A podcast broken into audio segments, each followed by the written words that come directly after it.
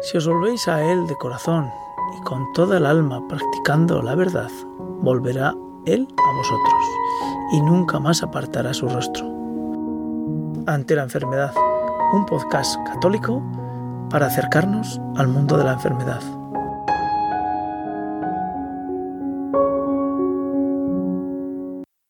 Hola amigos, estamos ante la enfermedad.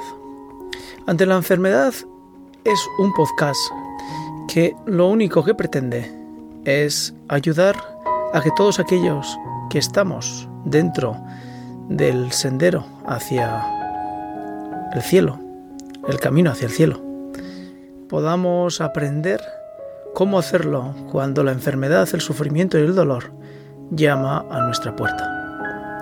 Quizá cuando estemos escuchando estas palabras estemos sanos, estemos sin dolores, sin sufrimiento y tengamos la dicha de contemplar a nuestro alrededor nuestra familia, nuestros amigos que no están en ese lugar, no sufren, no tienen dolores y están felices. Pero somos conscientes que ese momento puede llegar a terminar y terminará. No queremos ser negativos, solamente queremos que el cristiano aprenda y entienda ahora que está con posibilidades, con tranquilidad, con la cabeza plena, pueda entender cómo la enfermedad es una parte más de la vida cristiana, cómo el sufrimiento y el dolor se pueden tornar camino hacia el Señor, cómo puede ser que el sufrimiento y el dolor nos ayuden a estar más cerca de la gloria de Dios.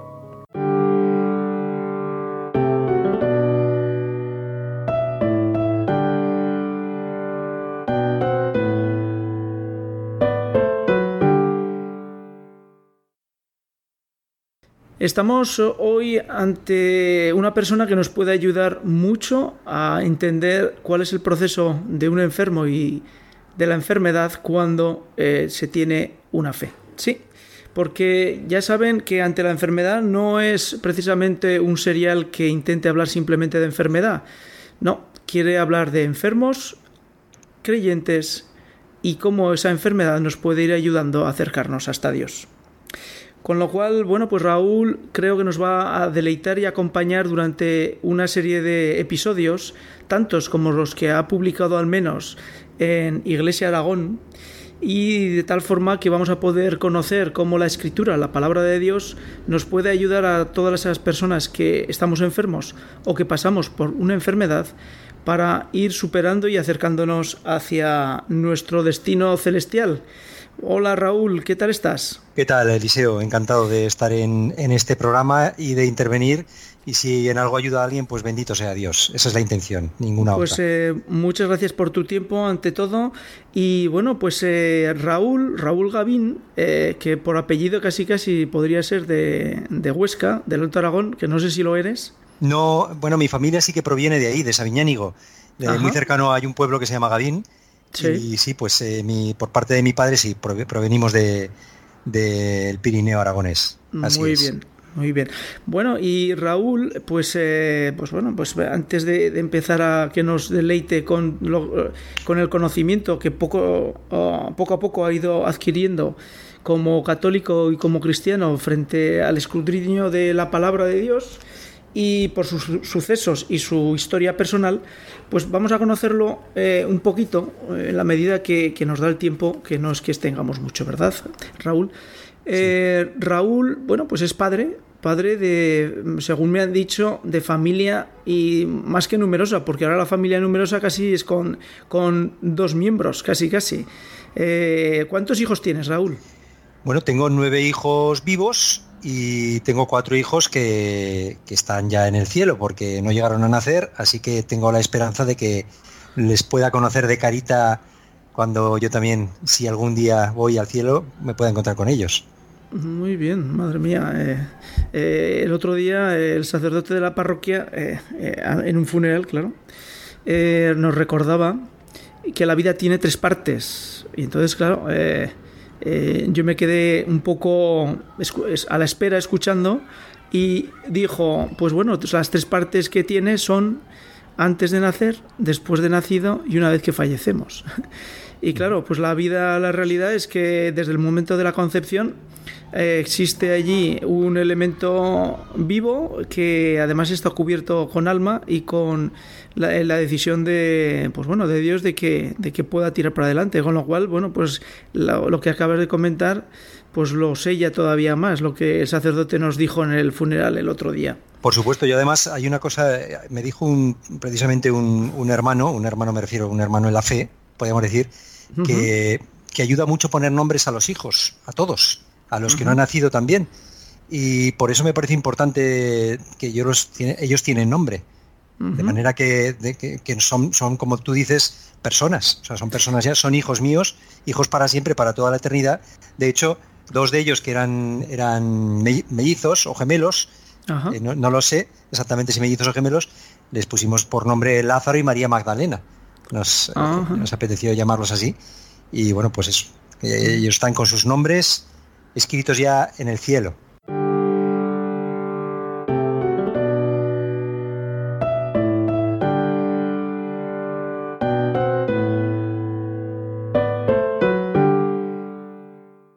Eh, en primer lugar, con lo que nos ha contado Raúl, estamos ante el hecho de que eh, eh, una persona no creyente eh, y, sufriente, eh, se encuentra con la iglesia, se encuentra con el resucitado y vive dentro de la iglesia durante 23 años, nos has dicho, ¿verdad? 23, exactamente, sí. 23 y bueno, y, hoy lo encontramos aquí. 26, 26. 26, desde los 20 hasta los 46 que tengo ahora. 26 años y lo tenemos aquí. Bueno, y lo tenemos aquí frente a una cuestión que lo que pretendemos es que todos aquellos que han padecido, padecen una enfermedad, comprendan que a la luz de la fe, la enfermedad se convierte en un camino, en un camino hacia Dios, por medio de lo que sería la propia cruz de Cristo. Eh, Raúl, ¿por qué eh, te animas a escribir 10 eh, entregas donde pretendes e intentas unir el mundo de la enfermedad y del enfermo con la palabra de Dios?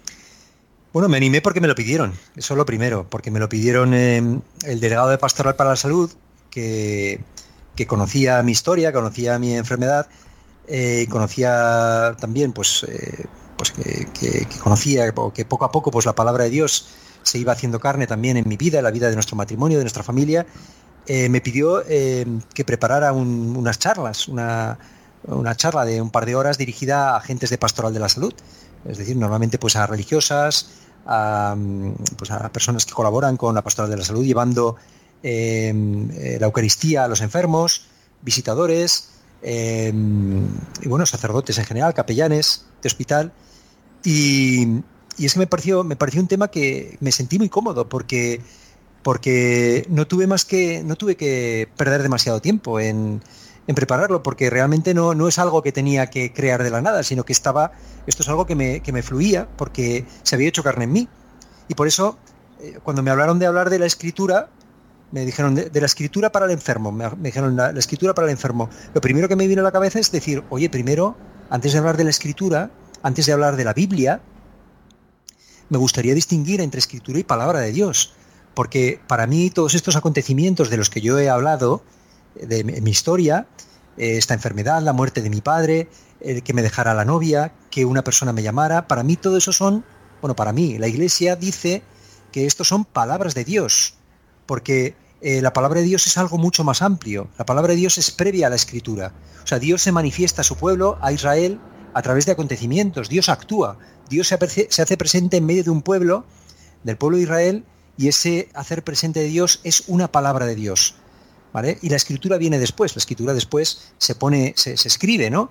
Pero lo que se escribe son acontecimientos eh, de Dios actuando en la vida del hombre. Y por eso eh, me pareció importante hacer este, esta salvedad previa, ¿no? Diferenciar entre la palabra de Dios y la escritura.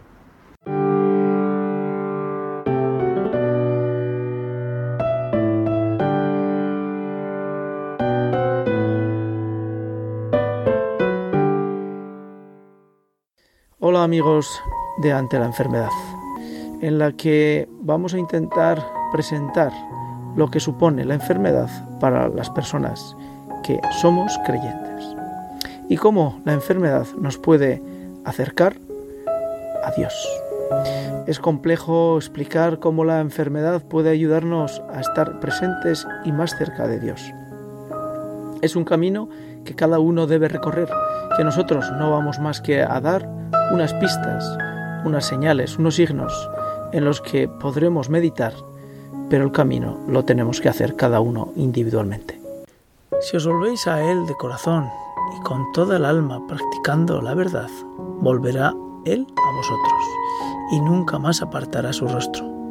Considerad, pues, lo que ha hecho por vosotros y a pleno pulmón dadle gracias. Bendecid al Señor de la justicia, ensalzad al Rey de los siglos. Y anunciaré su poder y su grandeza ante la enfermedad, un podcast católico para acercarnos al mundo de la enfermedad.